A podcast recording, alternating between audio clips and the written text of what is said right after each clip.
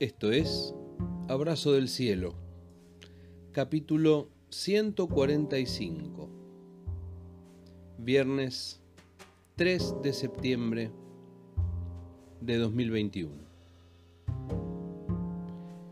Hoy compartimos ¿Hasta cuándo llorarás a Saúl? Dijo Jehová a Samuel, ¿Hasta cuándo llorarás a Saúl, habiéndolo yo desechado para que no reine sobre Israel?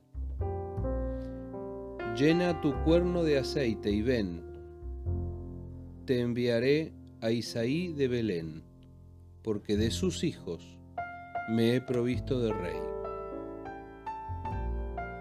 Primer libro de Samuel capítulo 16, versículo 1.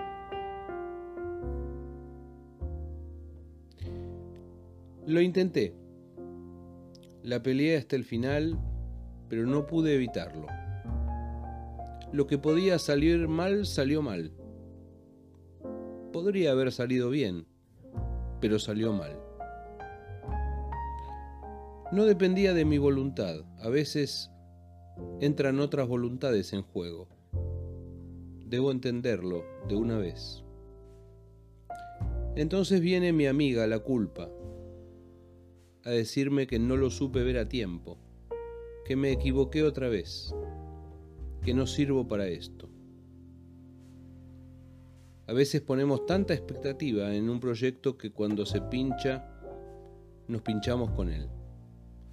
A veces la expectativa está en un negocio, otras veces en una persona. Samuel tenía expectativa en Saúl le había tocado liderar en Israel la transición de la teocracia a la monarquía. Había ungido a Saúl y estaría convencido de que era la mejor opción. Además, convencido de que Dios se lo había mostrado.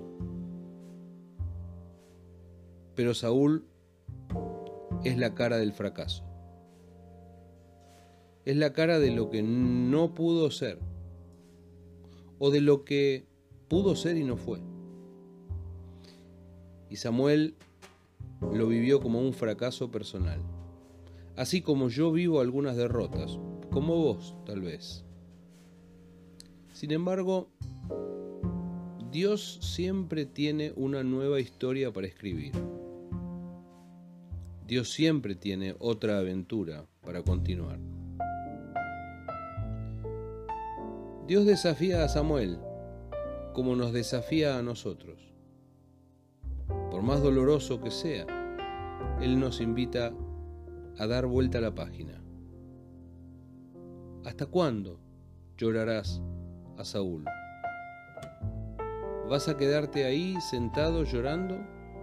¿Vas a quedarte quieto? ¿Te vas a dar por vencido? Volver a llenar el cuerno de aceite es abrirse a lo nuevo que Dios despliega entre nosotros. Es volver a intentarlo. Es aprender la lección, es dejar de lado la culpa. Es saber que Dios puede hacerlo, a pesar de nosotros, más allá de nosotros. Todavía me duele el alma como a Samuel le dolía. Pero Samuel se levantó porque no podía quedarse tirado. Y se levantó también por los demás. Estoy seguro que el Espíritu de Dios, fuerza y consuelo, ánimo y coraje, lo puso de pie nuevamente. Dios tenía futuro y se lo estaba mostrando. Ven y te enviaré hacia allá, le dice Dios. Y Samuel se seca las lágrimas el horizonte de Dios se despliega ante él. Dios tiene futuro, a pesar del fracaso de ayer. Me lo digo a mí mismo y te lo digo en esta mañana. Cuando las cosas salen mal, Dios todavía está en el programa. Él no se baja de la nave. Abrazo del cielo.